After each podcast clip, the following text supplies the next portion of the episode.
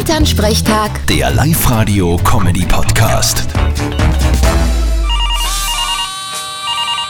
Hallo Mama. Grüß dich, Martin. Na, wie war's Wochenende? Ah, nix Aufregendes. Ich habe übrigens 20 Euro gewonnen beim Kartenspielen. Hä, gratuliere. Da bist sicher besser drauf wie der Papa. Der ist ziemlich angefressen. Wieso denn das? Hat er beim Tarokieren verloren. Na, viel schlimmer. Der ist gestern in den Wald gegangen, weil er Schwammerl brocken wollte. Da hat er ja sein geheimes Stöhl, was nicht das sonst keiner kennt, wo so viel Stornbild sind. Und was war?